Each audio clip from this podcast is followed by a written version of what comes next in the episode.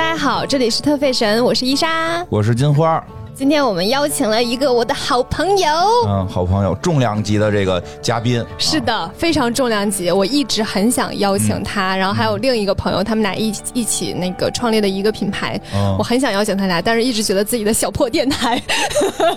不好意思邀请他们，嗯，现在有勇气了，为什么？因为脸皮厚了吧？可能。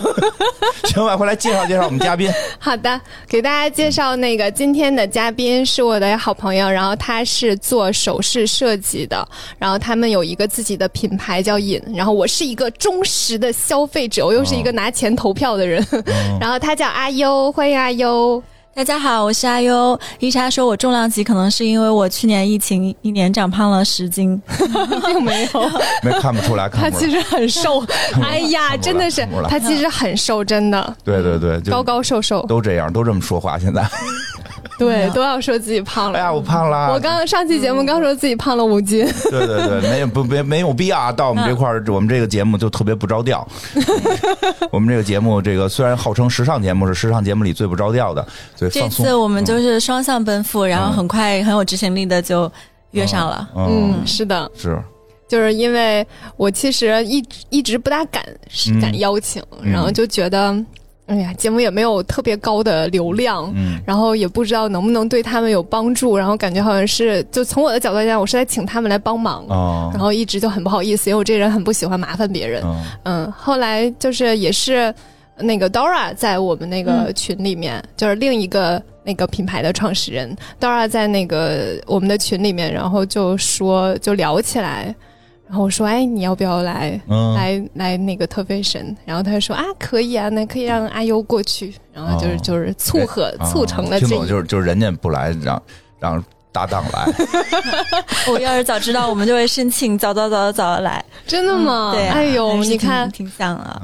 嗯，因为我其实还很早就认识，非常早，我其实最开始知道他们的品牌，是因为我、我跟金花都是做广告的嘛，大家知道。然后那个呃，其实来让阿优介绍吧。啊，对行，对我原来跟我合伙人都是奥美啊，所以这个哦品牌也是我们在奥美上班的时候，当时作为一个所谓的职业女性，发现了一个刚需，就开始诞生的品牌。所以当时算是中国的所谓广告比较黄金年代，哦然后奥美那个时候也比较好。那这话不知道能不能说？可以可以，可以，可以说，所以当时聚集的身边的一群人都是对广告、对创意、对品牌有非常多热情的，所以那一批人到现在都玩的很好。我们还有一些 marketing 的群啊什么的，然后就是。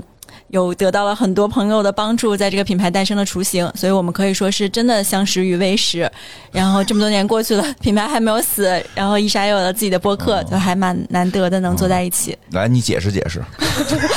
我我我解释，我解释就是这样的，就是大家那个时候都是做广告的，嗯然后呢，在一个特别神秘的公司，叫奥美，对奥美嗯号称其实广告的嗯，这个黄埔军校，嗯对大卫 奥格威创立的，对，对。那个培养出了伟大这个。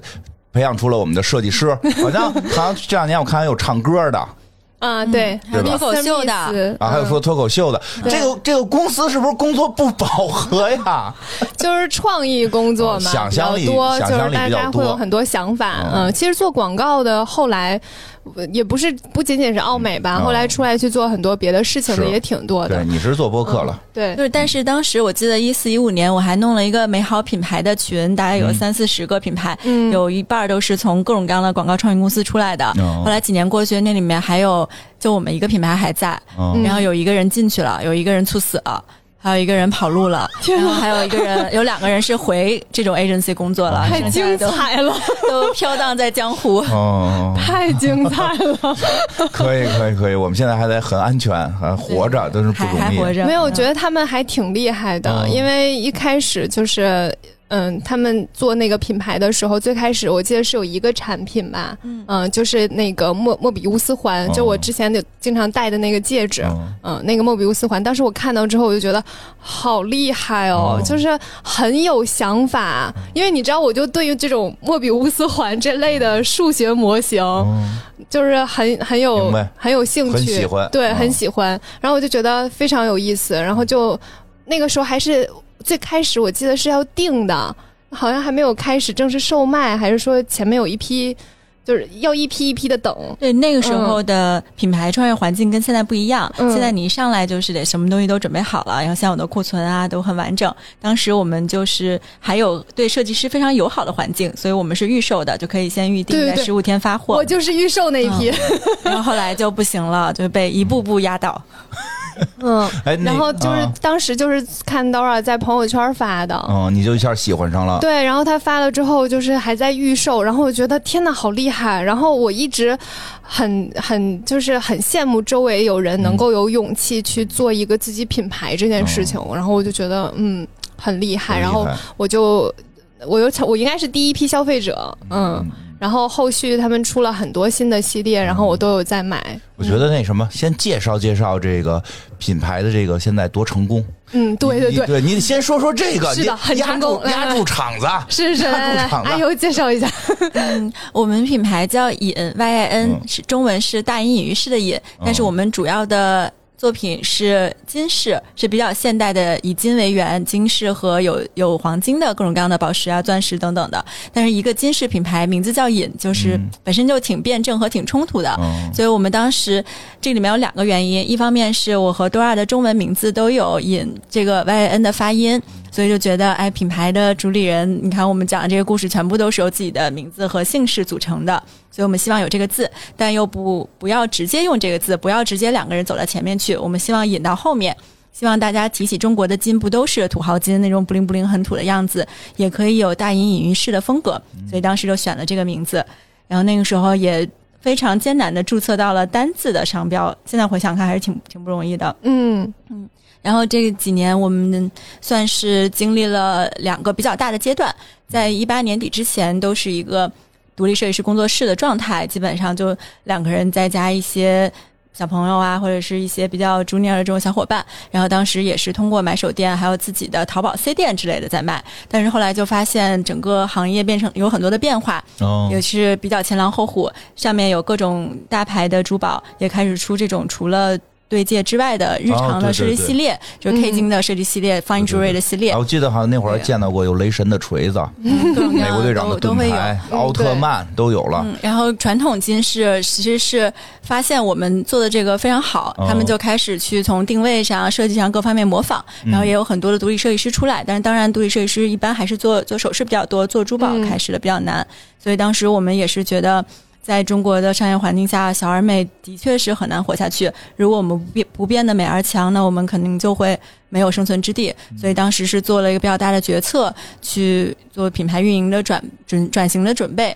所以当时就是淘宝转成了天猫，后面也是把买手店的收回来，开始自己独立开店，而且还是先借钱再开的，还没有融资那个时候。嗯，然后慢慢的一步到现在，算是嗯，也不能叫商业品牌吧，我觉得算是能有自己作为一个源自中国的高级珠宝品牌存在的一个小小的地位，然后有了自己有三十多万粉丝的天猫店，然后北京、上海、深圳也开了自己独立的实体店。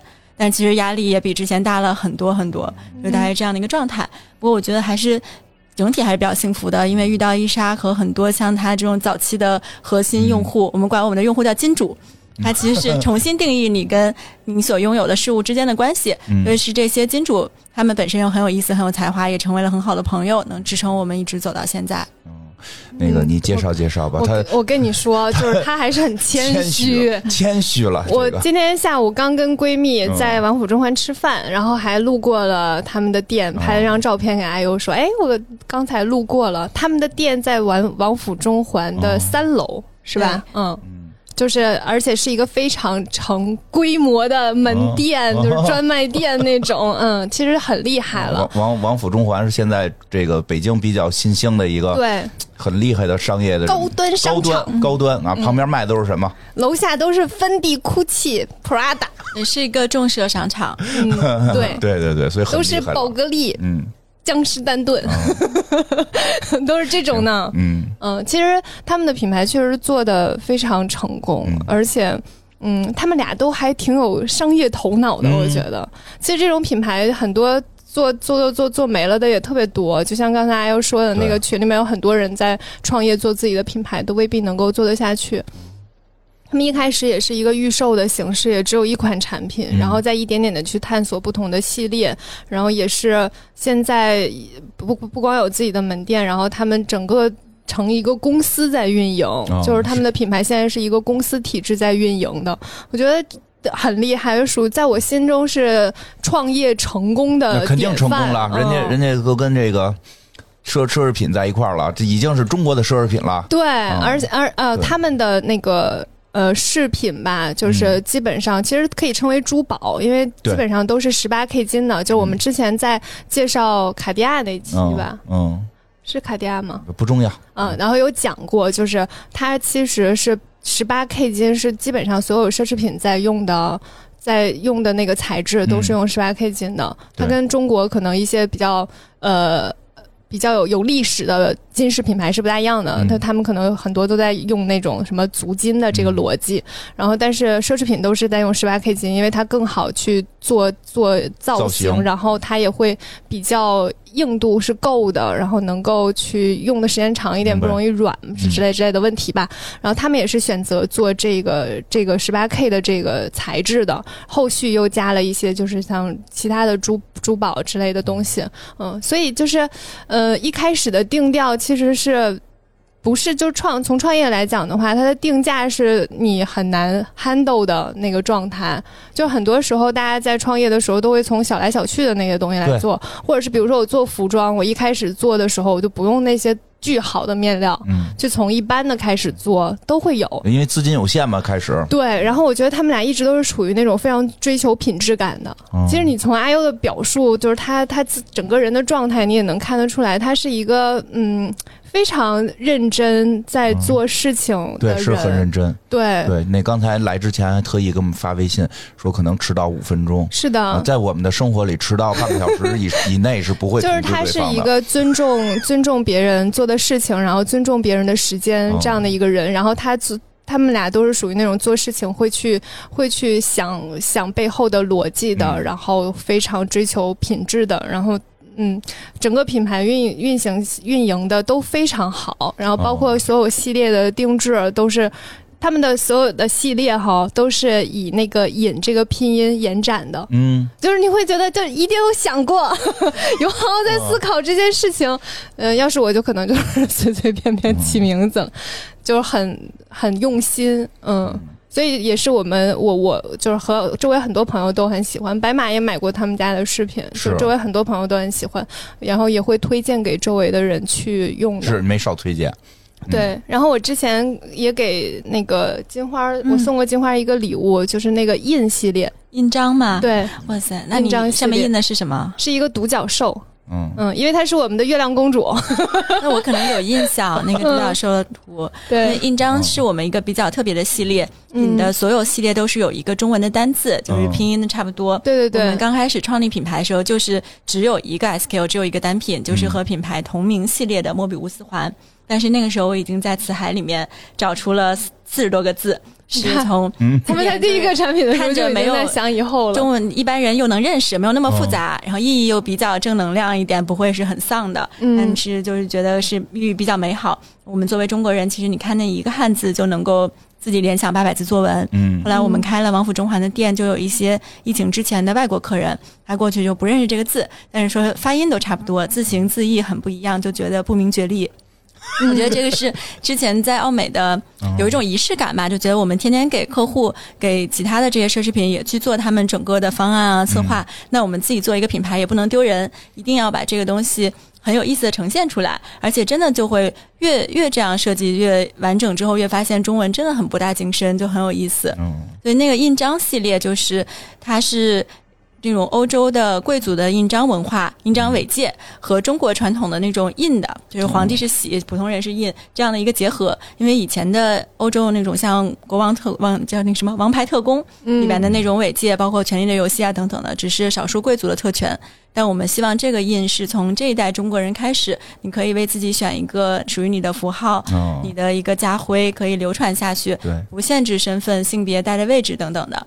但是一般人都还是定自己的姓氏、小篆啊、字母啊嗯。什么的。独角兽这个我印象很深刻。因，为我们是小马天团，就是小马宝莉的那个动画片，你知道吧？我们就是这一这一波朋友呢，就是有个开玩笑嘛，就说我们是小马天团，她是我们的月亮公主，然后我们每个人在里面都有一个小马的角色。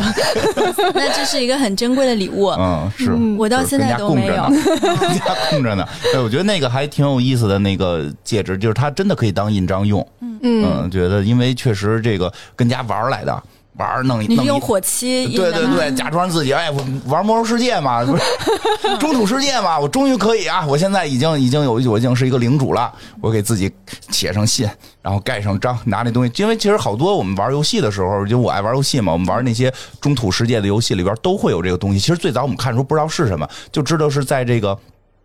这个开信的时候，或者有一些这个这个游戏里边有一些这个这个文件的时候，它会有那么一个红色的封印的东西。嗯后来才明白，那个是一个章，是可以扣上去的这么一个章。还好像好像跟我们这个这个中国用的章的方式不一样。对，中国是用印油。是在信件后后面，嗯。他们那个是一个就是像先有一个胶对它那个烧化，对他那个是为了就是滴在信封上，他那还有保密性，嗯，他那个是为了保密性，就是没抠开过，一抠开可能就断了嘛。是的，对？吧？就是这个，因为因为以前玩这些中土的游戏，那个我还挺喜欢的，特别带感，跟家也玩过，嗯，是不是显得特别小孩儿啊？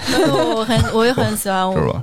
跟家过尖尖似的，我那个魔兽世界那些锤子、宝剑，我买了好多，都跟但是都是塑料的。人家泱泱家那个是金属的，我买了好多塑料的，跟家搁着。泱泱家是狐狸买的吗？啊，是，它那是个金属的，老贵了。我买的便宜的一堆塑料的，但是我这有一个金的金的印章，我自己跟那儿摁。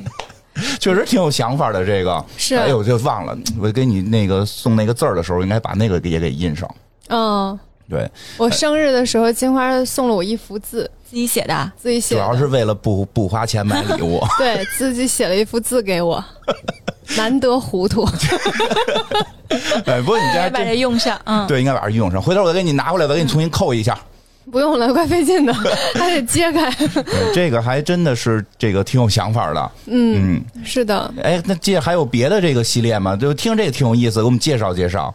像这个系列，我自己一直都没有定制，为什么呀因为我觉得纹身是你可以身体有很多部位，哦把身体当成画布，你万一后悔了也没关系嘛，嗯有别的很多位置。但是印章戒指可能就只有一个，嗯所以这个上面到底用什么图案、用什么字去纪念什么东西，我都一直没想好，就一直还没有弄。真是一个哦，纹身无所谓，纹纹身戒指不行。我有很多，反正我自己也看不见的位置，哦所以也没关系的那种。认真了，没事，你弄好几个呗，不两不行，过两天换一个。你看古代皇帝哎不行三天两头换年号嘛，还这怕什么？但是你看他那个玉玺，他的这个哦玺就只有一个嘛，哦所以我们之前会有一个 slogan。叫我的金色纹身，哦其实最早为什么我们要选金，不是说就是为了研究了什么行业定嗯位，觉得这个东西可能比较好卖，就是一个自己的痛点。当时我是之前一直买各种小饰品，后来就发现大概两三个月就变黑褪色了，就很普通烂铁。哦然后当时也是跟着奥美的客户去第一次去英国出差，就去了一个我一直很喜欢的那个 Liberty。在里面买了一个英国设计师还挺贵的手镯，当时大概二十五六岁吧，就觉得是我一个人生第一件比较重要的一枚珠宝。当时也不是很懂这些到底什么是真金和银镀真金等等这些哦名目，就写的乱七八糟的。后来回来也是洗澡睡觉都不摘，就发现很快又变黑褪色了，就很生气。当时多尔也是，然后他是本命年，他妈想送给他一件金饰。就两个人是春节的时候逛遍全城，都没有买买到任何一件能够下手的东西。所以当时我们俩就一拍即合，就说如果市面上没有的话，整个行业的现状就这么怒其不争，那为什么我们不能自己做一些好看的东西？所以当时是。也是为了自己坚持这个需求，说我们不做快时尚的，我们希望引的所有作品是，当我死了它还在，因为金本身是一个能够永不消亡、永不褪色的材质，所以它是可以长久的陪伴着身体的，就像你的金色的纹身一样。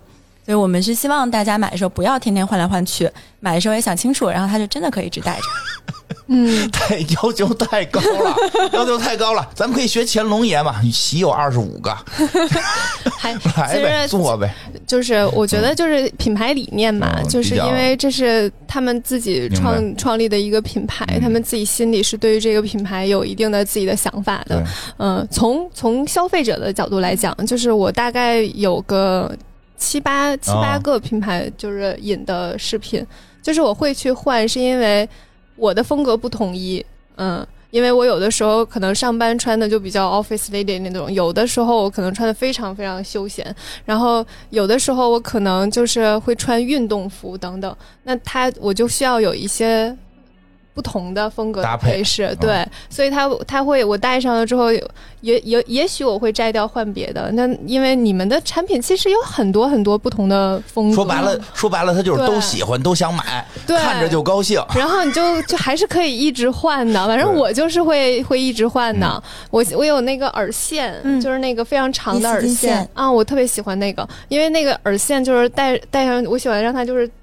足够长，然后它能过到我的锁骨的位置，我觉得就是很，我很就是，而且平时会有点看不到，然后仔细看就会发现那那个地方有有一条线在不灵不灵的亮，就觉得很有意思。但是我也不会就是每天都戴同一款，它也会一直来换。我觉得还是要倡导大家去多换一些风格，对，多买 我们很直接，我们就是倡导大家多买。那么多好看的东西都可以拥有一下嘛。对对对加在这个经济实力允许的情况下，可以允许多买。是的，这我我其实特别理解，因为我自己也是耳饰的话，真的会跟着是的服装去更换。对但是像比如说手镯和项链，我可哦能平常工作忙，而且又比较懒，我就是哦懒得换，所以希望它戒指会它能具备这个这样的一个属性，或者说我今天不戴它，换一些，至少过了几个月或者一年，它还是能戴的，就不会嗯放那儿就坏掉了。是的，这个确实是、嗯因为就是。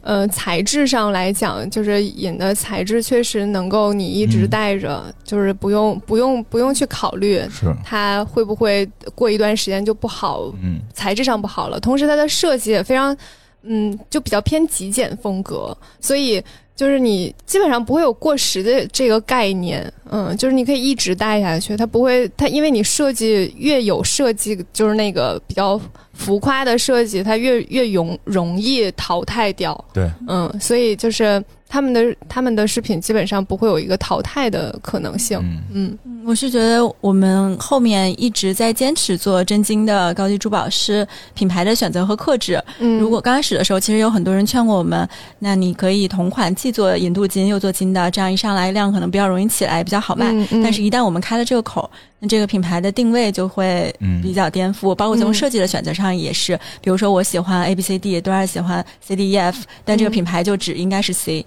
不应该有其他那些东西。嗯然后后面就越来越发现，没有办法像早期只只是做个人艺术家和独立设计师那种那么那么的快乐和纯粹和随心所欲，它必须是非常克制和。让这个品牌以自己的人设和品牌的人格出现，而不嗯完全是创始人和主理人的各种各样的想法。嗯不然的话，就很容易去加一些过于夹带私货的私货的东西，那这个品牌可能就会跑偏了。之前我们也犯过一些错误，从选材啊，从联名合作各个方面，嗯，还是越来越需要专注和克制。我觉得真的想要去自己做一个品牌的话，引的创业经验可能是有参考价值的。哦就像咱们咱俩做事情的那个逻辑，就是给大家没什么参考价值。就我真的觉得啦，就是也不用老一说自己不腔热。情去做，但是我就是他们是真的有认真思考的，然后会去去花心思去想很多问题的，然后也会去了解整个行业的动态，然后去定去定位自己的品牌等等一些问题。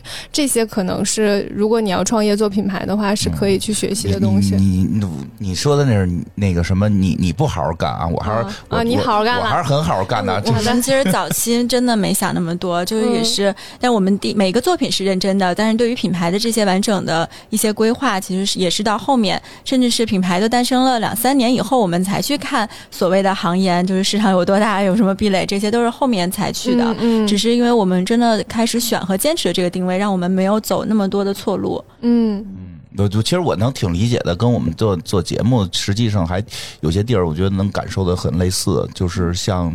就是就是我之前说过，像黑水公园，其实也是一开始是为了喜欢去做嘛，然后后来做着做着的时候，他有了自己的性格。嗯就黑水公园会有自己的性格，我和艾文，我们两个有我们俩的不同的性格，但是我们俩的东西不能在这里边就是肆意的去展现。嗯就像我说的，为什么后来我们做做了这个跟你做特费神呢？就这个特费神搁在黑水公园里就特不正常。嗯嗯，是的，因为大家对这个东西已经对这个品牌已经有一个认知了，就是对黑水公园有一个认知了。你整天讲的是科幻，讲的是是是这些这个超现实的东西，突然有一期开始给你讲一个这个什么品牌什么的，就 奢侈品，它连人群带大家带着的预期就都会不一样。嗯，确实会有这种像刚才说的人要有这种克制，就是这东西我很想讲，但是好像不应该搁在这个节目里边儿可能我会去到别的节目里边去讲。包括其实什么这个这个做着做着就会发现到这跟自己就跟行业会有一个这个介入了，就会去看整个这个行业会是什么样子，确实是这样。但是你就肯定也不是一开始就玩命的关注行业，但是肯定也是像是发现好像我想要的东西不存在，我可以自己去做一个。很多人都是这样，就一开始做一件事情是因为没现有的没有办法达到，这个时候、如如果是，这个动机，其实就是就是有很大的这个机会了，嗯而不是因为其实现在很多人的动机是，哎，这个好像可以，嗯还有就是，哎，他们干干成了，我也要干。他们干成了，我照着他干，我也可以干成。对是这个动机的时候，往往就因为市场上已经有了，和为什么大家要接受新的你的东西，对吧？别人可能也比你经验会更多，而往往是我喜欢一个东西，就像那会儿我们喜欢科幻，是死活找不到有一些去跟我们聊科幻的东西的时候，所以我们当时自己做了一个跟科幻相关的电台。这个就像那会儿的，我们特喜欢超级英雄，结果这个市面上的影评基本上都是骂超级英雄的。我们觉得想做一个，就找不到我们想想要的那个感觉的时候，我们自己去做一个。这个如果是这个出发点，我觉得就就是确实是有很大的机会，嗯对吧？我觉得银也是嘛，就是开始是。确实是那个年代，我们看到的真的没有很多 首饰都是都是感觉是那种买下来之后是可以，对，买了之后是为了值钱的，对吧对吧？就是我送给我妈妈都合理。对吧？就这么说，就是因为老人那会儿就是买了这东西值钱，得是足金的，对吧？咬一下有个印儿，都是这种。它的造型不重要，这些都不重要，得是足金，然后这等等等的这种。但而且造型基本上都是那种大花儿的，对拧花儿的好多，对一大堆像一个麻花儿拧印起来。的特别复杂，就好像你印的越复杂，显得工艺越好。对对对画对对那种，对对对对，是感觉没就是。当时我们这些年，那当时还年轻嘛，可能就是年我我们年轻的时候，哎，你们年不对，说错了，你们现在也年轻，没事儿，大家年我年轻轻的时候，我年轻的时候，我现在岁数大了，就是想要的那种东西好像不存在，对而且看到了一些大牌儿再去尝试去做的时候，因为我真的看到过奥特曼、Hello Kitty，就是这些纯金饰，很好玩儿。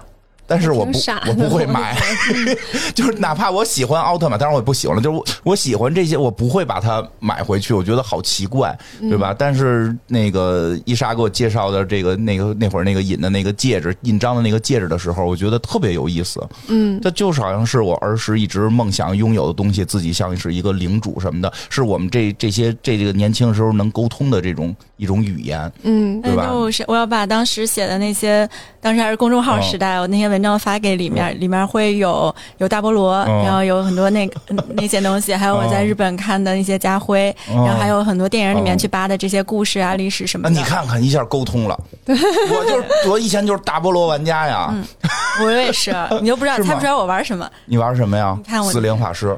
我玩巫医。就是那个嘛，啊我我也玩那个，嗯 好了，到了我听不懂的领域了。看不出来你玩的是个，三是吧？我是一个非常嗯非常二次元和亚逼的嗯嗯人。难道这东难怪这东西看着这么高兴呢？你玩你玩的是三哈？嗯啊，我我那会儿玩二，二是死灵法师呢，三就变成巫医了，扔东西啊，萨满似的往外长得最丑的角色，回头我带你玩玩。我不玩儿，三不过三后来单独又出死灵法师了，是就是我觉得你刚刚说的还挺感触的。嗯如果一个人他做的品牌或者事情吧，他没有任何的偏执和热情，那最后这肯定成不了。对因为我们现在就是既是纵向的在这个珠宝首饰上有奢侈品，下有一大堆那种小饰品批发商的这样的一个行业里面，横向也是在中国新消费品各种各样的新消费的创业的这些里面。所以我现在最讨厌听的一个词就是赛道。因为经常会问，哎，你们这个赛道有什么精品啊？然后你们这个赛道我们，我们这就不是赛道。我们刚开始做的时候，没有人赛，就不是既不是道，也没有人来赛，只是我们先看到了这个事情，那我们对他的喜好和偏执，慢慢的其实是开启了和引领了这个行业。嗯，嗯，确实是。啊，这嗯挺像，挺挺挺跟我们这很很合适，很契合。后来就是那个在买了这个产嗯他们的产品之后，他们有一个那个金主的群，然后你就很神奇的，就是能在这个群里面发现很多跟你的同类的人，嗯对，就是他会就是很神奇，就是这个东西在做选择，嗯，嗯，选择出来这样一批人在里面，那个咱们咱们那个什么，放松的再再再放松点聊聊。嗯，那个，对我问点问题，你问吧，可能大纲上不知道有没有啊？应该没有，没有人在看大没有纲，对对，不要放松嘛。那个就是开始做第一个做的是那个诺比乌斯环是吧？为什么想做这个？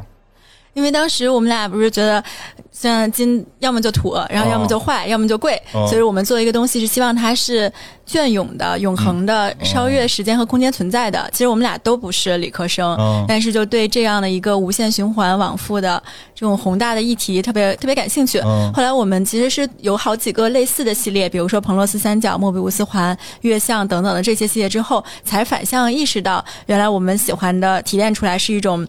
叫嗯感性的诗意、科学的秩序的这种东西，其实是你在不明觉厉中对能够超越自身存在的很经典的这些真理般的符号，就特别崇敬，就觉得他们很迷人。嗯，这是文科生的看法，嗯就是如果是如果是理科生，可能就没有这些想象了，嗯，没有，理科生的看法是，就是一种美，就是秩序的美，对，它就是一种美，它就是一种就是嗯数字化的美，对，其实这个东西我也挺喜欢的，因为以前我跟伊莎那么上班摸鱼的时候，就这时候会玩这个。我们俩经常玩这个游戏，类似于就是什么莫比乌斯环啊，什么这克莱因瓶克啊莱因瓶啊这个也得想过。啊，嗯咱这克莱因瓶现在好像是那个三维的克莱因瓶是个假瓶，嗯，是的，对？吧？就是它还是会被装满水的。对，就是我们就是经常会聊这些，这这不是玩了，这玩意儿怎么玩儿？也玩儿，把自己做一诺诺比乌斯环，然后我跟他说，你看啊，你把这个顺着中间给搅开，会变成什么样？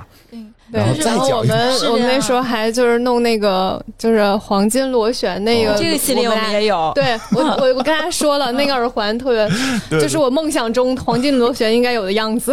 对，就是那个那个，我们会就是会觉得这个当这个东西出现，我们看的时候还挺挺挺喜欢的。嗯我挺喜欢的，因为好像确实之前没有去做这种这种首饰的，它的美好像就是以前去追求的这种美，会相对的就是纯是美，对，纯是漂亮，对吧？有很多自然主义、花花草草炫炫技的也比较多。对对对，嗯哎，你说这个就是自然主义的很多、啊，没有说不好啊，自然主义很好。我们见识过很多设计师都是喜欢花的，嗯但是我们我我们我虽然那个也不算纯理科生吧，但是确实那个高中也学的是理科，就是而且对一直对数学这东西特别有兴趣，嗯，然后所以就是其实我们也会追求数学美。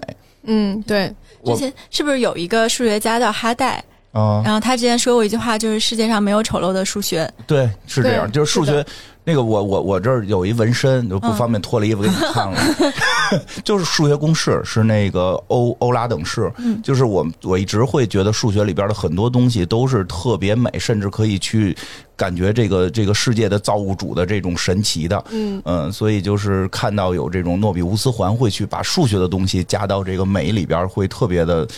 嗯，对，我因为我是一个纯理科生，就是纯纯的理科生，然后我就是很喜欢，就是他那些，在我看来就是一种嗯会动的东西，对就是就是所有东西在我这儿都是会动的，对，就是会有一种感觉，就是哎，找到了同类人，是的也会有人发现数学的美。因为我特别不喜欢大家老说这个，因为我数学也不是很好，但是我很很很喜欢，对吧？因为可能这个脑子脑子也到这儿了，但就是我并非常不喜欢有人去说数学不好，说哦以以以数学不好为荣。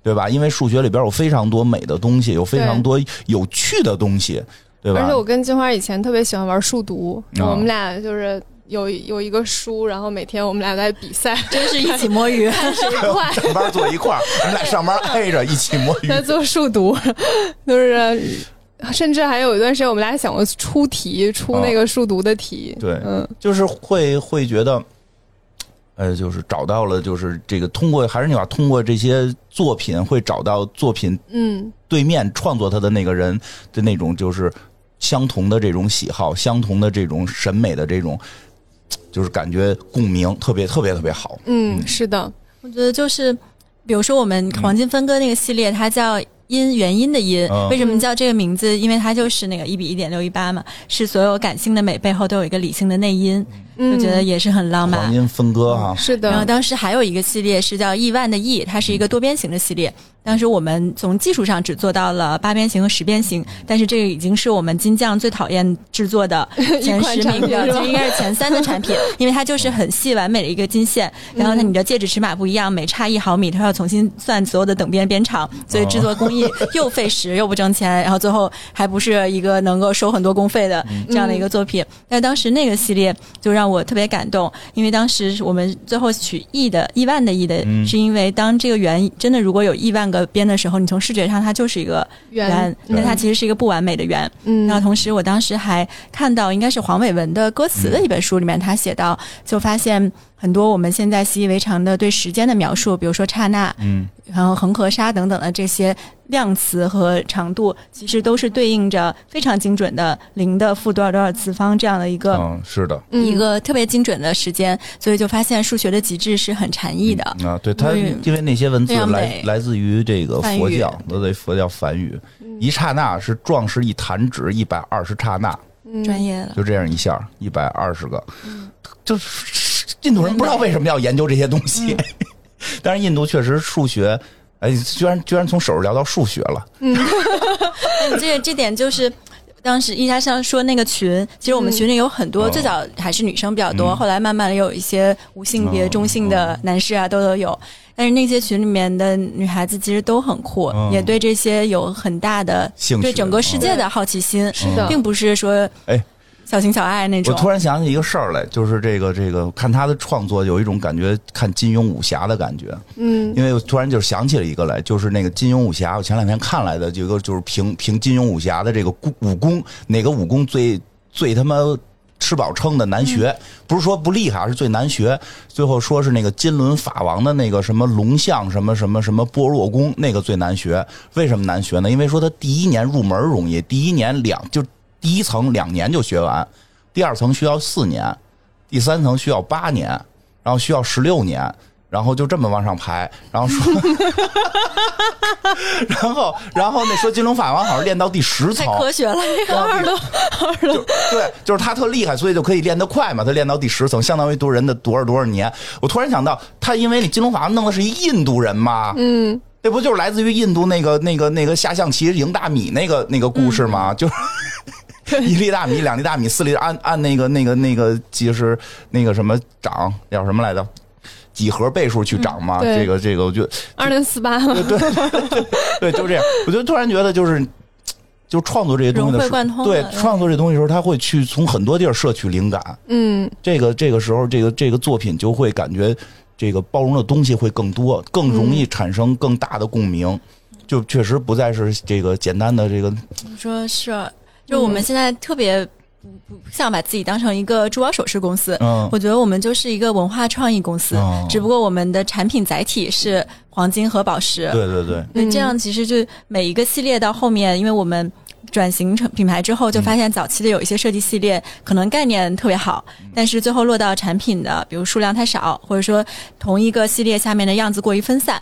它是你早期自己随便玩的时候是可以的，但是你去看任何一个奢侈品品牌的珠宝的系列，它就那几个非常有辨识度的系列，嗯，比如说梵克雅宝四叶草，虽然百分之九十九的中国人都以为它是四叶草，但它本来跟四叶草一毛钱关系都没有。对，然后它就是那个阿拉哈姆拉宫殿上的建筑结构，每年放大缩小，换一换宝石颜色。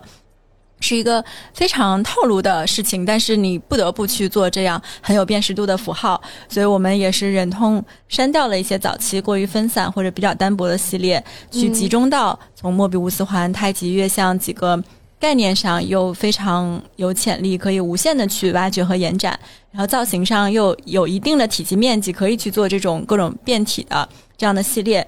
像那个太极系列叫一生二，二生三，嗯三生万物的一，就是去年刚刚做了调整和升级。我们做那个看上去其实就是刚柔并济的一条线和两个点。如果你不说的话，它就是一个挺好看的几何造型，但它其实是那个黑白两仪图一生二的状态，其实是一个很几何和结构感的太极。嗯那这个系列升级的时候，我们就发现了上一版想的不够严密的一个问题，就是太极有大中小号。这个大中小号也应该是按照一比二、一比四比八、哦然后有这样的一个一升二流转和阴阳两极的状态。其实这些最后用户不一定会能嗯知道，但是它是我们需要自己想清楚和准备好的这些内容。嗯，人这个我觉得他说特挺有意思，他就是把自己定成是这个文化。对，啊是的对，其实这个确实，金氏最后是成为一个载体。嗯，那他们同行啊，我们也是文化，我们做的播客，播客是说话是我们的载体，是的，对吧？真的一样嘛？你看他说那圆那个，我也特喜欢，嗯就是切了好多好多那什么。那就绝版了，平面国吗？对啊，我们的平面国里边讲过，我们以前黑水公园专门对讲平面国讲过，就是勾就是平面国是你推荐我看的书当中我最喜欢的一个。对啊，就是那个、那个书里边，就是说那个他们到了一个平面的世界，里边圆才是国王。圆才是国王，是那个普通人是三角形，然后后来三角形们都一直传，根本就没有真圆，国王可能是个正二十面形，嗯，正二十边形。对，就是特别有意思，我觉得这挺好玩儿。哎，这这真是内核是一样的，嗯，嗯，我激动了，我觉得就是可能真的是因为中学的时候看了好，从小学起就看了很多的漫画、科幻，最后就发现其实我们从零开始打造一个品牌，包括去去编这些名字啊什么的，就是跟。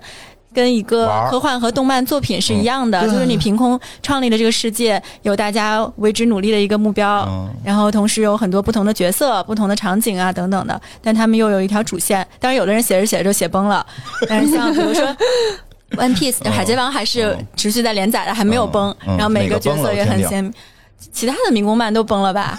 然后包括最后钢炼也不行了，嗯然后您巨人也不行了，巨人是烂尾，但我还是挺喜欢巨人的，不行，巨人烂尾了，前面还是很但我觉得挺好的，行，巨人还挺好的。跟挺有意思，也看二次元，嗯。啊，跟我们想象中的设计师不一样你想象中设计师什么样啊？啊。你听了那么多设计师的故事，难道还没有发现设计师多种多样吗？是啊，我就说呀，就是说，就又又是新的一样嘛，新的一样，新的时代嘛。我们以前讲的很多的设计师还都是岁数比较那个，都已经故去了。我们现在一般我们介绍品牌的时候，这个设计师百年老店，百年老，好多设计师都上说还健在嘛，就是这个大的品牌嘛，对吧？对这个新时代设计师确实有新时代的文化了，嗯我觉嗯得，这个挺有意思的。是的，我觉得这个真的就是。就喜欢二次元，然后创造出一些东西，其实这就是二次元的文化了。但是现在我觉得市面上太多时候对二次元的文化好像固定在了必须得是纸片人儿嗯，必须是动画、漫画啊，必须得是在纸片人的那个、那个很宅的文化里，其实并不是，而是我们受这些这个这个漫画影响啊，或者说这二次元文化影响，甚至是一些科幻文化影响，这个发展出来的东西，它不一定非得是那个样子，其实可以是多种多样的。这是这个新的，这是应该是这个新的时代的一种面貌，嗯，嗯，对吧？大家都看。那天他一莎跟我说，他不是二次元，对我我我可能对于二次元的理解和他，我说你不确定。我说你你吃饭睡觉都都看着蜡笔小新，你不是二次元，谁不是这样我是？蜡笔小新的忠实粉丝，对吧？我对于日本文化的了解百分之九十来自于蜡笔小新。嗯，就是是真实的生活，对，嗯，是的，哎，你再介绍介绍还有什么？还有什么系列？我觉得这个系列就是从这个这个这个，他们现在有一个我特别喜欢的哦厉害的嗯鲁班锁，哦，我觉得那个特厉害。哎嗯，嗯哎，这个跟这是我，从来没有想过会出现在首饰上的东西。我先问问这个鲁班锁这个系列叫什么？迎欢迎的迎。哦，但是为什么呀？它的它对应的那个英文名叫 revival，就是嗯复兴。因为当时我们就发现，到了过了二十五岁之后，嗯首先有有两个比较有意思的洞察啊。嗯第一个就是什么样的女生其实好像都对金有所和解，嗯就不像以小时候那么嫌弃金饰了。嗯第二个就是更往年长了，你就逃不过中国人的宿命，就是总要有一些各种各样的转运呀、追求好的和善意的祝福的各种各样的。然后我们其实这两年做了很多的品牌的思考，比如说你随便做一个星座字母系列，它肯定是好卖的。嗯但是我们作为一个中国品牌，如果我们最终想做一个中国品牌活下去，其实。我们是有有一定的使命感的。嗯那我们如果能把，比如说五行八卦弄得特别酷，哦能让现在年轻人，包括国外的人都喜欢，这才是我们应该去做的事情。所以我们之前做过一个太古达人的联名，就是品牌和我的决策黑历史。然后，但是当时就是围绕着去把中国传统民俗文化里面俗但是不好看那个部分，合适，但是又是有有正面的、积极的、善意的这些传统能够复兴的这个想法，就有了整个欢迎的迎那个系列。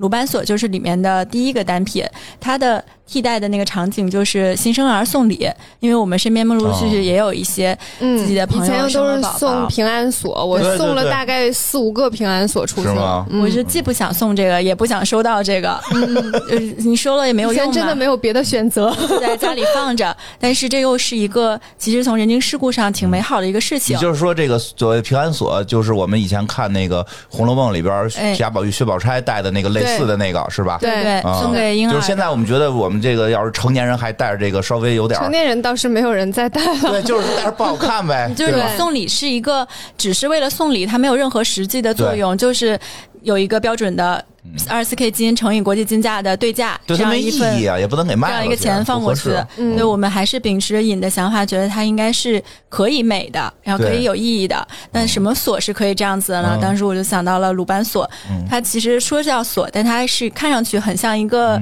立体的几何的魔方，对，嗯。然后同时又是榫卯结构，又有很多中国的意境在里面。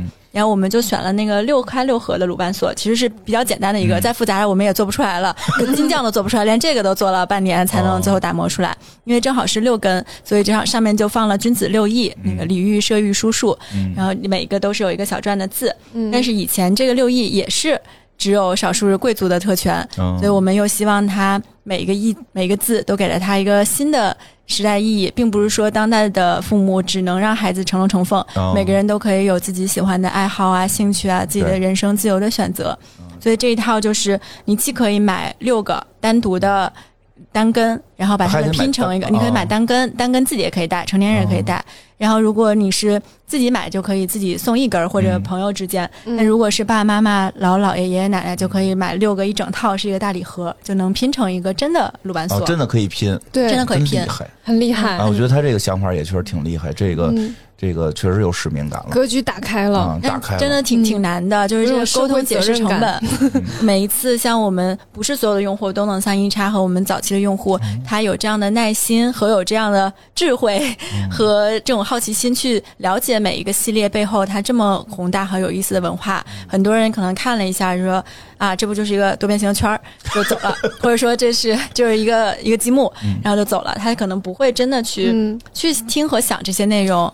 所以这些其实是品牌到这个阶段，当我们需要触达更多新的用户的时候，挺难平衡的一个点。嗯，是就是他们希望，包括投资人，却希望我们能喂给这些消费者一个施华洛世奇的小天鹅，就是你能永远记得 这样的一个很有识别度的小天 icon 鹅。化的东西。这嗯，是挺矛盾的一个点。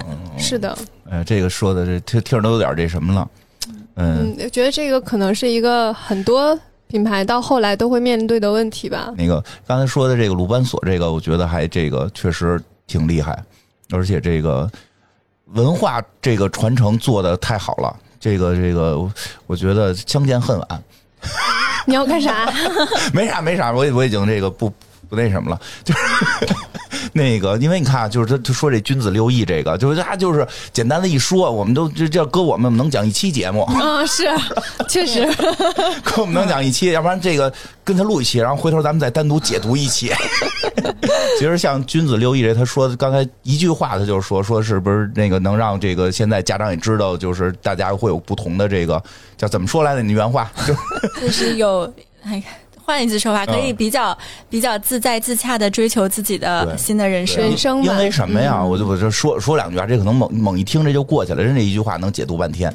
这个君子六艺，这就是原来这个孔子提的。现在大家好像老觉得学习就是孔子是老师是学习，其实我们以前孔子提的那那里边好多呢。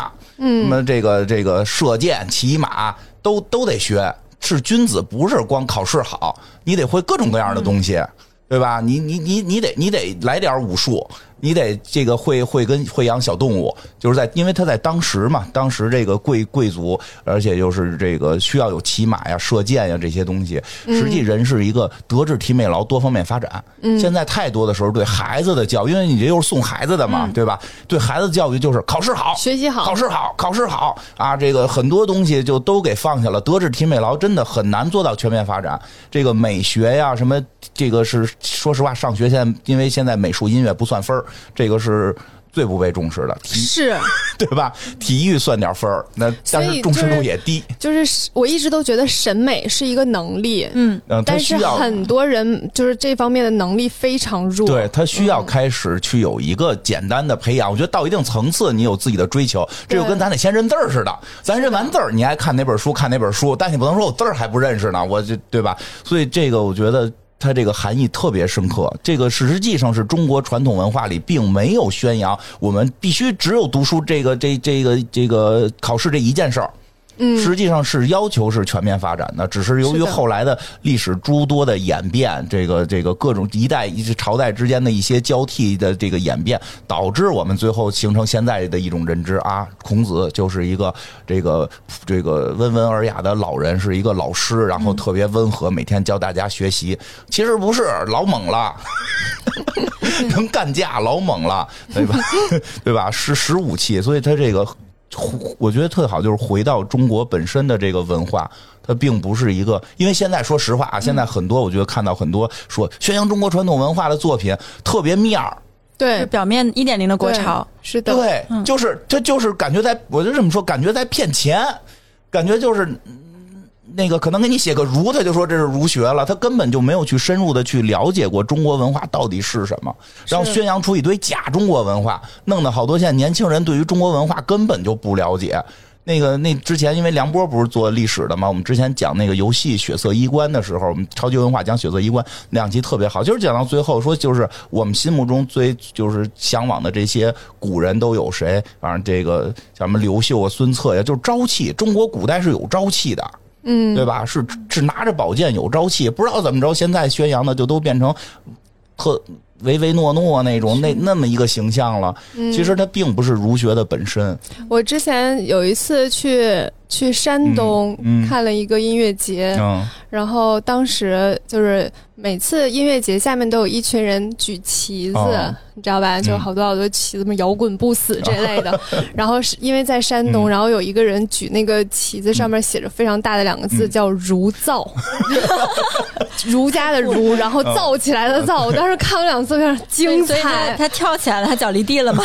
太精彩了，这两个字。我们也这这个太有意思了，就是怎么能把这个传统文化以我们现在浅薄的认知和当代的生活方式结合起来。比如也是边做这个系列，我们自己也学了好多东西。嗯像那个如意锁，不就是一个祥云的造型嘛？嗯那这个锁为什么出现？因为以前新生儿的存活率比较低，或者生命比较短，所以要锁住健康，锁住你的生命，甚至锁住你不要远行、嗯等等的。那这肯定是不是我们这一代人想要去追求是的甚至是不是我们想给如果有的话、嗯下一代的祝福。嗯我觉得我们长，我们这批人长大了吧，就哦是因为小的时候可能。你你没有别的机会，就是你机会其实很少，所以爸妈是希望你能够学习好，然后嗯考上大学，有一个稳定的工作。其实这个愿望也是一个非常好的愿望，因为在他的理解范围之内，这就是一个非常好的未来了。嗯但是现在我们这批人长大了，我们有我们自己的想法，所以我有的时候在想，如果我有一个孩子，我可能也不需要他真的。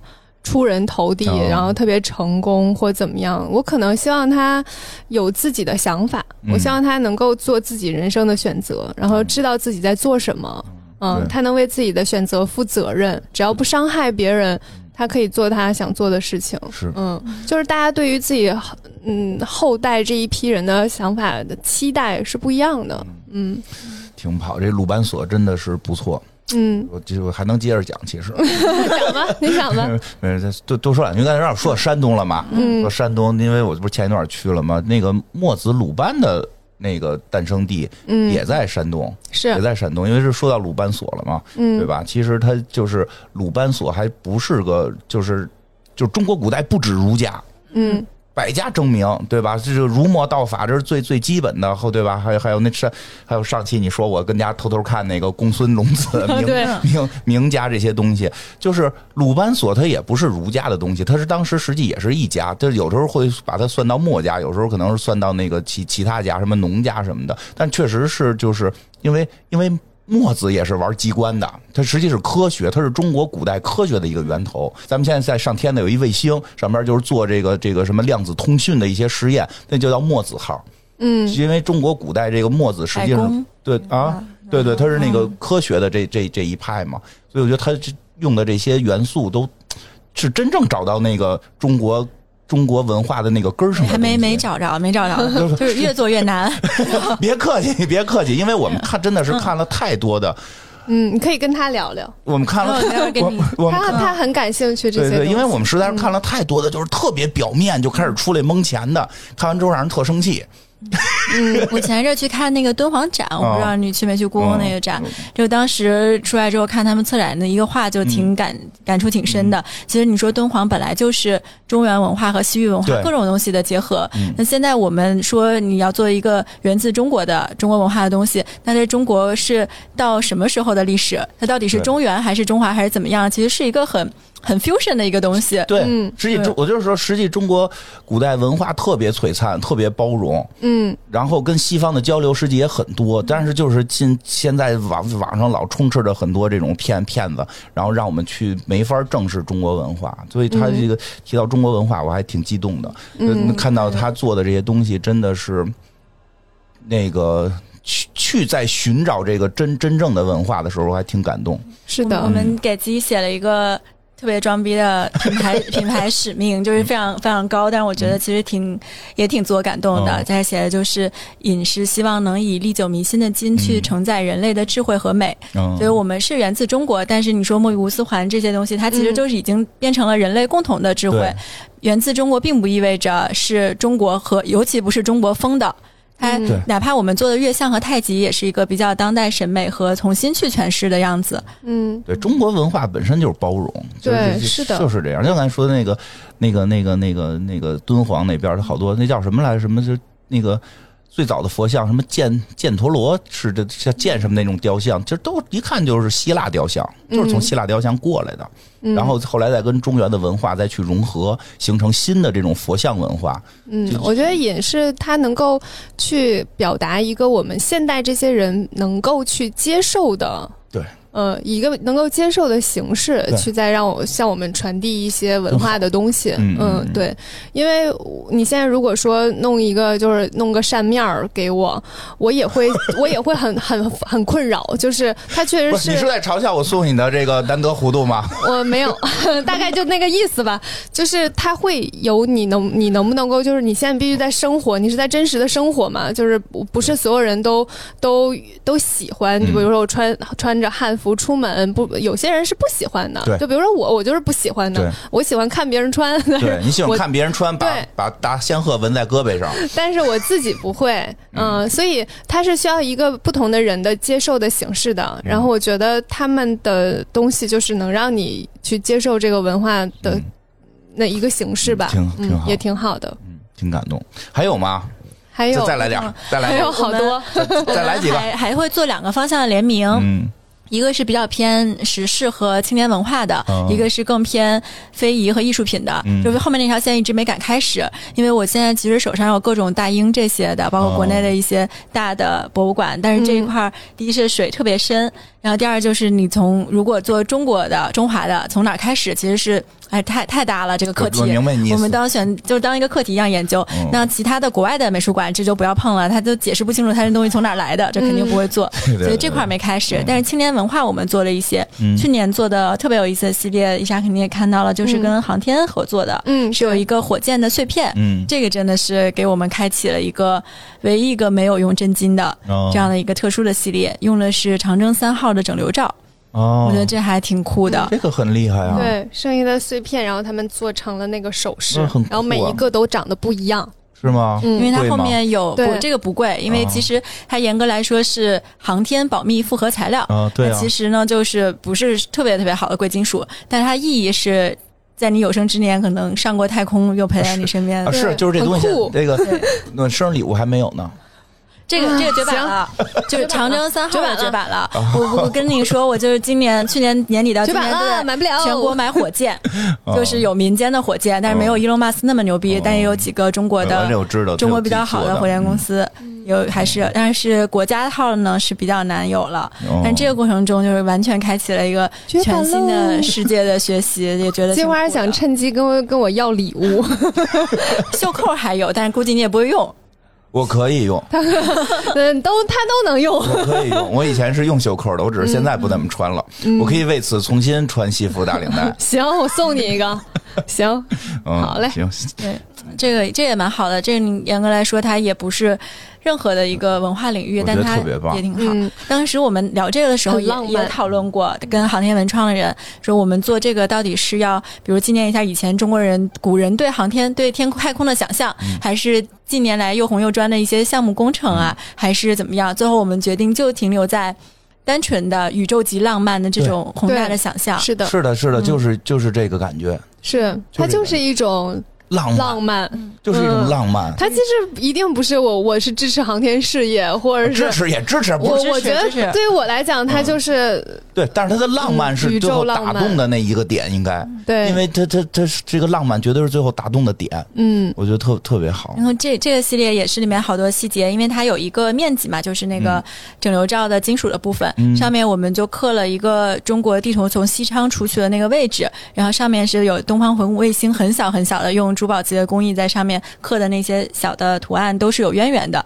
包括那个地图，就还是我妈提醒我的，因为我妈原来是做地图编辑的，哦。这个东西一定要拿到国土资源部的官方地图的审核，哦，它是有政治绝对正确，然后一点儿都没有丢，嗯然后又是一个比较高精度的，反正挺有意思的。每一个系列真的就是一个很有意思的工作也很有意思我觉得。就是是有很有意思，啊，是这啊，工作很有意思的呀，嗯。开心吧？工作，开心。这就我们今天说的都是开心的那面啊，就没还没有说创业其他的 面。那咱们就光说开心的吧，别说不开心的了。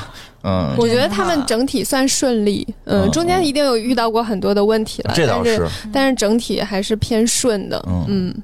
挺好那我给大家分享一个小故事吧，啊。哎呀，给大家讲一个我跟尹的故事。嗯好，就是有一年我生日，嗯生日之前呢，呃，就是我有当时有在约会一个男生，嗯。然后他生日当天我收到了一个礼物，就是那个时候我已经跟刀儿认识了，就是引的那个小金字塔，嗯，他们他们家的那个首饰的那个会有一个包装是一个嗯。小金字塔的形状，然后他拿出来之后我就咦。这不是那个 Dora 的品牌吗？哦我想说，哎，挺好，他们家所有东西我都挺喜欢的，不会出错。然后打开之后是一个有我的名字的项链，嗯，就你现在戴这个呗。对我今天戴的这个，然后上面有我的名字，然后还有我就是我，因为我锁骨上面有一个星星的刺青，所以它是我的英文名字加一个星星。嗯，然后我看到是你的替身使者。然后我看到之后我就很惊讶，因为据我了解，他们家不大做定制的啊东西，啊。嗯，然后我就拍了照片给给、啊。给 Dora，然后我说，哎，这是你们做的然后 Dora 就跟我分享了，就是他跟那个男生的聊天记录啊，然后还有就是什么，他说我特意确认，我我跟他说你把他的照片发给我，这样的话我就知道他大概是什么风格。其实我就想确认一下是不是你，因为叫伊萨的其实不是很多，对就我的英文名字不是很多人叫，然后他就确认了一下，还真是我，然后他就，所以我的那个这个项链是 Dora 设计的，然后那个那个男生当时送给我的时候，我就。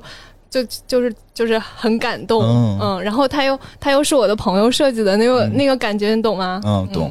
别哭，别哭。就有一种很 很冥冥之中的那种，嗯，嗯，然后所以我我很喜欢这个项链，是我看你老戴。对我经常戴这个，嗯，这个就是我戴上之后就是很长时间都不会摘的，嗯，我们的确是一般不太会做这种完全的定制，对但有时候有一些 VIP 和亲友 还是会开后门，对，是的，还就是比较有纪念意义。嗯，就是我有一个就后面有印的 logo 的我的名字的项链，嗯，哎呀，给你激动的你。看看。嗯，你其实你的印章也是半定制嘛，可以半定制对，你们那是半定制，嗯就是是。有这个服务的。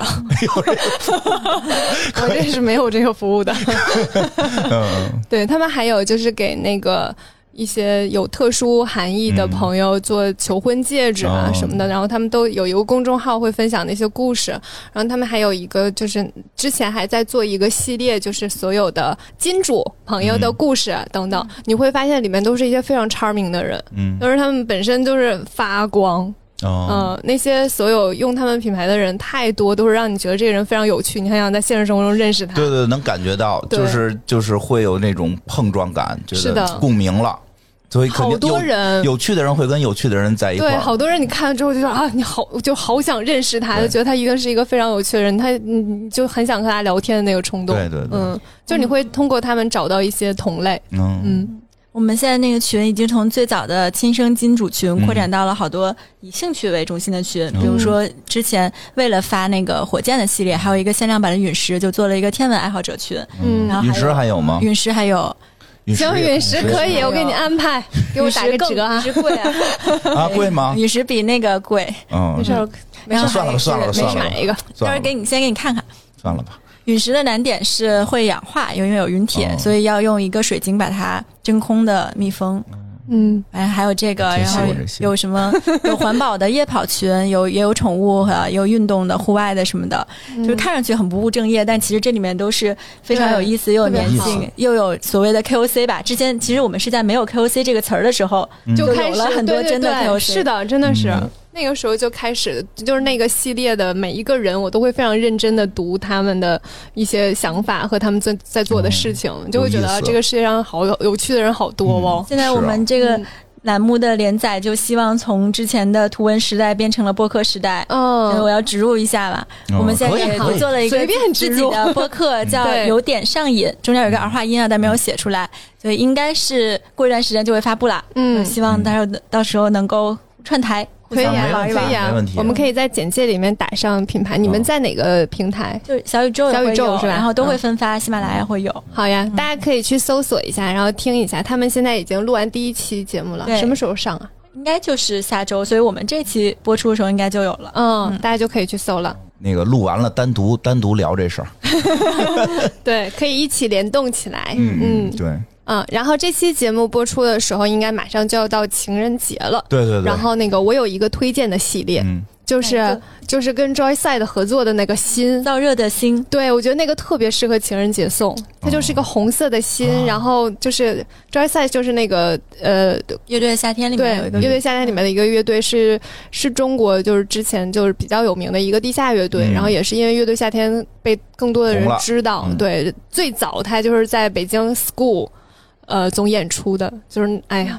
说出来就觉得非常远久，大概十年前还是挺有意思的。这个系列的确算是就是多尔和我的一个任性，因为嗯，周多尔是周围赛的算是十年前的老粉丝铁粉嘛铁粉。对，然后这个乐队它的名字里面那个 O 是一个涂鸦的桃心，之前就是用喷枪喷在 school 的地下的那个厕所的墙上，嗯而且喷的人后面就成了隐秘的角角落的导演，所以还挺有渊源的。那这个心呢，就不是一个很少女的那种小情小爱的心，它的样子和它那种颜色啊的整个风格其实是很朋克的心。嗯然后我当时就想到，因为我以前看漫画的时候、看那个史在爱的娜娜，就是讲两个摇滚少女的故事，嗯但是史在爱之前也提过嗯娜娜，就是薇薇安对，薇薇安他是很喜欢薇薇安嘛，嗯然后薇薇安本来是那个 Sex Pistol 的经纪人的老婆，所以她影响了这一批人，又影响很多看漫画人，后来又嗯。回去去听，就反过来又听很多乐队，也就是生生不息的被艺术和音乐影响着。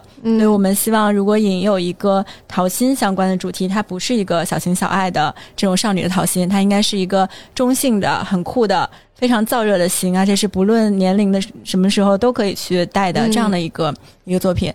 那它本质上就是和《梵克雅宝》一样，是红玉髓和十八 K 金，但是它的样子就很很很朋克。嗯然后这个心，我觉得愿意带它的，不管是什么性别，都是有一颗很年轻的摇滚的心。他的整个风格就是那个新的风格特别挥洒，嗯，明白。朋克嘛，涂鸦的那种感觉，价格 价格从从一两千到哦大一点的三五千的都有，就还也有不同的样子。可以哈。你笑啥呀？有小的你要干啥啊？不是你要送给谁？我们俩一个问题我想知，道可以批发一堆送啊。批发一堆什你么玩意儿可以考虑一下？。之前我们那个 刚才说的陨石，嗯因为陨石是一个蛮有限定感的嗯项链，当时我们就有一次收到了三个订单，陨石上面可以刻字，嗯它是把那个像怀表状的密封的那个部分刻字，是同一天送给了三个不同的女孩子，刻了哦三个不同的字。然后我们就说，连好神哦！李晨的这个套路已经上升到太空的时代了。好厉害哦，也不便宜呢。你是我心中的一颗永恒的星什么的，对呀这种坠落的心对，。是啊，挺好的。这要搁这儿，我估计搁我我也干得出来。好厉害哦！不是人家不要发展什么，就是送就送一下嘛。行行行，嗯送送的很有逼格。嗯，对对对对，是是，这个其实送礼物很很很好玩的，嗯，嗯，真的是对，有点意思，嗯，对有点意思。所以大家到时候可以在我们北京和上海的店，北京在王府中环，上海是在港汇恒隆和前滩太古里，还有天猫就是搜 Y I N 加不加中文的瘾，应该都能搜到。嗯，然后我们后面去安排特别的福利给啊我们又有福利了。那肯定得有啊，啊，嗯。那我们有福利密码吗？有有有，之后我们放那个 show notes 里，还是因为我们现在还没有设置。哦，还没有设置，还没有设置好的，因为本来准备下周录嘛，结果哦就突然间这周录了。没事儿。这个播的时候，呃，就是还没有想好逻辑，对吗？们就就用用播客名字，啊对特，费神就行就。直接说特费神，嗯对然后弄个弄个口令，好呀就，是是怎么怎么着？是去就店是去后台去跟后台或？者去门店应该都去门，店跟那个店员说特费神我，是特费神的听众，我靠，太牛逼了！可以。真的吗？太牛逼了！我我想去中环跟他们说我是们那设一个小，小立牌，小立牌在那儿放着，哇，好高级哦可以！这样应该嗯。太厉害了，太厉害，我都激动了。太棒了！太棒了其实就是，如果你去天猫买的话，就可以跟客服说啊，特费神说一下口令嗯，啊，就可以有特殊的优惠。对，去店面！去店面说更酷，去店面说更店面酷真的很酷哎！太太太酷了我们。一定要培训到位才行。嗯，那个那个就是，所以所以。哎，就说到这儿了，我必须得更正一个事儿，因为之前咱们讲爱马仕的时候，我还给人出主意，什么这个情人节买这个二手的爱马仕镯子呢，没有这事儿了，没有这个事儿了，啊，来买我们引的这个，嗯，这个躁动的心，燥热，燥热燥热的心，你躁动了吧？你躁动了吧？我主要一听这价格，确实有点容易让人躁动。这这一千多块钱可以，这能接受。，还有几个系列我都挺喜欢的，哦嗯，还有那个就是金字塔那个系列，应该是嗯毅力的吧？嗯。你回头这金字塔的，我推荐给那个我们 C 老师。金字塔那个系列就是那个耳环流苏的那个，我一直就没有下定决心买，因为那就是个稍微告诉你有点贵，嗯。在在 Q 你，但是那个真的很漂亮，我那个到时候喜欢。到时候我让我看看，我让我弟妹送送给我弟弟，就 C 老师，嗯。因为 C 老师在我们那个那个付费节目里边讲金字塔胡说八道，他说那金 他说弄一金字塔里边搁一苹果，苹果不烂，为啥？不知道他哪儿看的小道消息。哎，你这样你就送。就把我家里的盒拿给他一个吧。你说苹果不知道，你可以放些樱桃进去看看烂不烂们。那个盒今年还做了两个艺术家合作，因为我们那个盒是一个玻璃的金字塔，嗯当时也是品最早的时候是手工的，后来一步一步就迭代成了稍微好一些的这种版本。当时就是觉得，如果我千辛万苦做出一个作品，我希望。这个包装也不要拿到就扔掉，所以当时我们俩想了好多什么木材啊、石头啊之类的，最后就选了这个玻璃金字塔，嗯。它就很像贝聿铭在卢浮宫前面那个门口那个金字塔，啊嗯，六百六十六块玻璃，也是中国的中国建筑大师在国际舞台上有自己的表达，嗯。所以这个东西就变成我们很有辨识度和仪式感的。然后今去年我们做了一个活动叫归隐计划，就是有一些金主家里有那种七个八个十几个的。例。如我，对，就可以拿到门店或者寄回来，然后可以给你换一个环保的便携便携包，嗯。然后收回来的这些，我们又跟几个艺术家，包括梁申，就是在安那亚做的那个冰的金字塔的，嗯。还有一个跟松美术馆合作的，就是上面会做很多的艺术品，还有捡了一些垃圾放在里面封起来，其实还是蛮好看的。嗯，那个就是。就是你拿到包装，其实我大部分除了就是奢侈品的包装会留着，其他基本上都会扔掉。但是它那个盒子就让你没法扔，啊，它是一个金属的边，然后加上中间是玻璃的那种一个晶莹剔透的小金字塔，是你无法扔掉它，嗯然后你就只能放在那儿。可以存放一些首饰什么的。对，然后我家里有好多，然后大大小小的都有，嗯，挺好。特别好。就是我们有一个品牌的感情观叫理想之爱，嗯就是 modern love。然后一般情况下，在珠宝这个领域送。情人节啊、七夕啊，礼物是一个很常见的送的选项。对但是以前一般都是男送女，尤其是男士一生只只能送一个人，就这种情感观，我们觉得别不理解。是我跟你们说，那个，我我先打个打岔啊，行吧？你说你说我们后边时间随便聊。嗯，那个，就就这个一生就送一个人，这个我特别不理解这个那个前逻营销就逻辑。就是我那个特小的那个剧本，我写了一个，不过后来那个被改了，就就嗯不不写了。但是刚开始写着还挺有意思，就是说人类活到三百岁的时候。或者一千岁的时候，人类能活非常长时间的时候，然后人类已经不太敢勇于说永远爱你，然后那个一直卖说的一辈子你只能买一个的那个，他就就是不太好做买卖了。然后他们就出了一个策划，说的现在白送，谁只要说的就是。说永远爱一个男生送一个女生说我永远爱你，然后我们会把你这个画名字什么的照片都刻在一个大石碑上，立在这个更吓人了。广场，然后可以白送你一辈子，永远的使这个这个首饰，然后就没有人敢来。嗯，当然了，太 太可怕了，这个活一千岁啊，活一千岁，这个嗯。别介，我我就是几十年我都没有办法保证只爱一个，是是这样的。然后我们后来就是想说，这种东西的存在，一方面的确是这个公司的创始人就是纯营销背景的，他们想到了是的这样的一个点，在尤其是下沉市场还是非常非常有用的。那还有就是。以前我们上几代的珠宝公司的企业家老板全都是中老年男性，他是站在那个视角上去销售的。但我们自己作为一个使用者和设计者，有点害怕，就 真的是就是不想给，没有办法给出这个承诺。我觉得是有点把这个事儿弄得本来应该挺快乐的，结果责任感有点太强了，就就紧张了。就咱们俩今天聊这话题，这事儿有点弄得太紧张了。对，嗯。然后你们现在提出提出的这新概念是什么？我们希望在不太伤害其他人的前提下，是一种比较现代、平等、保持棱角又彼此能够相依的理想之爱。这个爱甚至不限于是人和人之间的，可能是你这个人他有他爱 AI，这有很多电影的主题，或者是你跟物体之间的，你和自然之间的。当然，人与人之间也有，人与人之间就不限于传统的男性和女性。甚至也有有同性或者是家庭之间的这种比较摩登的关系。那落在这个品类和产品上，就是希望戒指不戒。戒指最早叫戒指，它是为了能够限制和禁锢住你。但现在如果你在选择主动的去选择两个人戴上一对戒指，那一定是你们共同有一个美好的愿景。那这个愿景并不是说要你一定要一纸结婚证书才行，也不能绑架，就是这样这样的人一辈子的各种各样的承诺。那我觉得比较难的是知行合一，比如说我们公司内部会有员工内购的政策，然后像我们的对戒和钻戒都是成本价可以直接在你在职期间都是可以直接有的。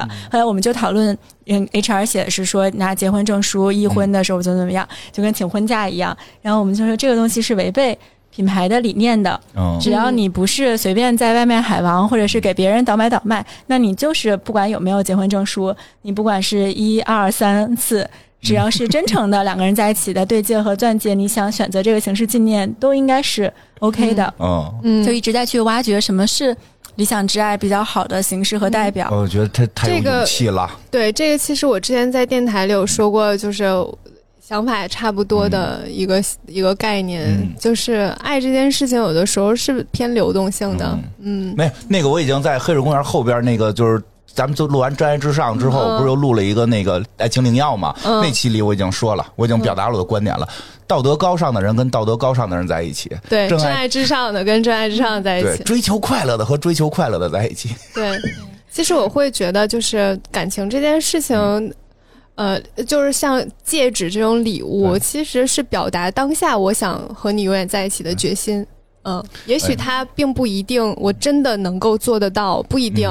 但是当下我是爱你的，我是想要和你在一起的，对，这样就可以了。对，去努力成不成不了就成不了，这样就可以了。没准努努力发现哎不合适，对吧？没准对方那个发现了自己的一些不一样的地方，也没准是你发现了，对，都有可能各种原因。哎，那造型大概什么样啊？现在就是今年下周我们就要做整个系列升级的一些脑报，包括还有一个很重要的点就是。我们没想好是直接叫它离婚戒指还是自由自由戒指。嗯，就是真的身边有太多的女性，其实是在离婚之后反而更快乐和找到了自己。嗯，是。但这个场景可能比结婚更值得去纪念。嗯，对，确实是因为这个，呃，这个不方便多说了。反正我是我，我给自己买了两个钻戒了，已经。嗯嗯。就是我经常会戴吗？对啊，非非常会戴，我经常戴。就是两个 Tiffany 的钻戒，就是我就是喜欢，然后就买了第一个。后来又看到一个是那个中古的 Tiffany 的，然后就是包一圈一圈的钻，然后中间是它是金和和金色和银色搭配那种，我觉得好特别呀，然后就买了。喜欢就好。对，就是自己会愉悦自己。就它对于我来讲已，不是一个什么概念的东西，它就是我自己喜欢，我戴着就开心。嗯，的东西。嗯，是，对，挺好的，就是找到自己，而且就是不伤害别人。就可以了。但是不用被道德所束缚。嗯大家在之前认清自己，第一步先认清自己。嗯确实，因为好多问题是出现在没认清自己，对以为自己是一个这样的人，结果一哎不是，对吧？都很痛苦。先认清自己，认然后然后这个跟对方这个真诚交流，嗯找到跟自己合适的人。这个是很重要的，对吧？是的。其实很多关系是非其实，人类的关系是很复杂的，而且有一个前提就是要真诚交流，对，嗯。这很重要。就是 open relationship 的跟 open relationship 的人在一起，对，因为对很多时候一交流都赶紧遮遮掩掩，我得展现出我什么样。然后崇尚喜喜欢，就嗯。就是喜欢结婚，就是觉得结婚这个形式特别适合我的人，就跟那个结婚形式特别适合我的人在一起。对。然后就是不不想结婚的人，你就跟不想结婚的人在，一起。想生孩子的就跟想生孩子，，对，就是不想生这样就特别好，就是你先明确你自己，然后你再跟对方能够真诚的交流，不要欺骗对方，就是一切都 happy 因为。问题就出现在了，有的时候我们觉得我们喜欢一个人，我可以为对方改变。嗯，或者说那个对，就是还有一种就是我喜欢一个人，我可以用我的爱让对方改变。对，就这两两种想法都特别可怕，最后就是谁也没把谁变了，然后搅得这这俩人根本过不下去。我真的遇到过一个一个，他就是非常夸张。我记得我我上刚刚上大学的时候，哦我姥姥嘱咐过我说，你不要和那种要跟你鱼死网破的人恋爱。我说哦我姥姥还挺摩登的，跟我说这种话。嗯但是后面就遇到了一个人，最后是我是我先哦要离开他的，然后他整个人就非常崩溃，说我破坏了他人生的信仰，他以后再也不会爱了，嗯，就很很夸张、很恐怖的那种。我觉得也是压力有点大。是的，嗯，就是每个人嗯。对于感情的看法是不一样的，嗯。尽量去找那些跟自己感情看法差不多的人。对，嗯。别伤害，这样的话，就是大家都不会受伤害。对，嗯就是不要伤害，就对。是这个真实沟通。是。是的，嗯，这里面还有一个很有意思的点，就是现在有很多品牌会刻意的去追求一些标签，比如说最早我们公司从创始人到用户嗯，到团队全部都是女性，那我们理所当然就是一个一个女性主义的公司，但我们不会专门去打这个、嗯这张牌。哦但是后面有很多公司就这样，包括这两年 LGBTQ 的各种议题起来之后，就有很多人专门去追求这个。那好像我们现在如果做一个对接钻戒，就就会只讲那些。比较少数的酷一点的人群，就不去尊重传统的正常的感情，其实也不是一个是的。特别好的形式。是的。是的，这是我们一直特别的是的，这个去讨论的这个对，是我们哎，真真的，我觉得你跟我们节目好契合对对哦。